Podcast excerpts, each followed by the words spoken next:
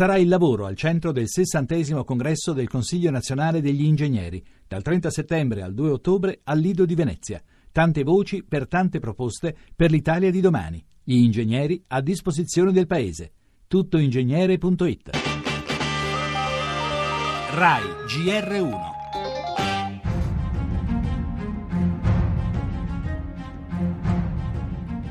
Una soluzione politica per la Siria coinvolgendo la Russia è un impegno maggiore dell'Italia in Libia. Renzi conclude la missione alle Nazioni Unite. Se il nuovo governo libico ce lo chiederà, l'Italia è pronta ad assumere il ruolo guida per l'assistenza alla stabilizzazione del paese autorizzato dalla comunità internazionale.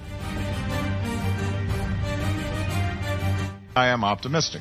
In Iraq, sono ottimista. In Iraq e in Siria lo Stato islamico è circondato da paesi e coalizioni internazionali dediti alla sua distruzione. Può essere annientato. Come ho già detto siamo pronti a collaborare anche con Russia e Iran, ma in Siria la sconfitta dell'ISIS richiede la salita al potere di un nuovo leader. È un errore non cooperare con il governo di Damasco. In Siria solo le forze di Assad e i curdi stanno combattendo il terrorismo. Non spetta agli occidentali scegliere la leadership di un altro paese. Probabilmente tutti sanno che per ora Bashar al-Assad deve rimanere, poi si vedrà. Però se già si comincia a collaborare in modo concreto per mettere più pressione sul terreno, questo potrebbe essere un buon inizio.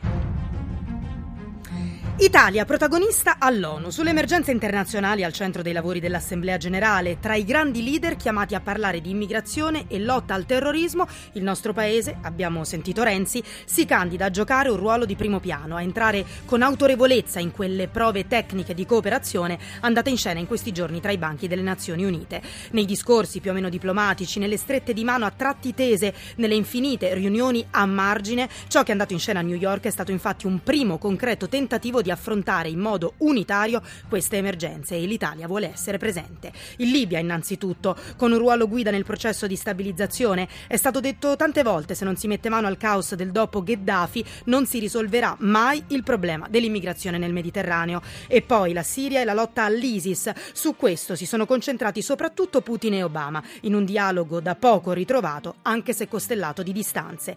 Di strada da fare ce n'è ancora, ma come ha sottolineato Alessandro Politi del Centro Militare militare studi strategici, se si comincia a collaborare in modo concreto, è certamente un buon inizio. Le altre notizie, la riforma del Senato, Grasso cancella 72 milioni di emendamenti, insorge la Lega, duro attacco del leader del Carroccio Salvini al presidente di Palazzo Madama. Ancora diventa motivo di tensione nel governo il controverso progetto del ponte sullo stretto. All'estero, poi, negli Stati Uniti, in Georgia, nonostante l'appello del Papa, è stata giustiziata nella notte la donna 47enne condannata per l'omicidio del marito. Erano 70 anni che non veniva giustiziata una donna in Georgia. Il caso Volkswagen, la casa madre richiama 11 milioni di auto e intanto conto alla rovescia per la quotazione a Wall Street della Ferrari.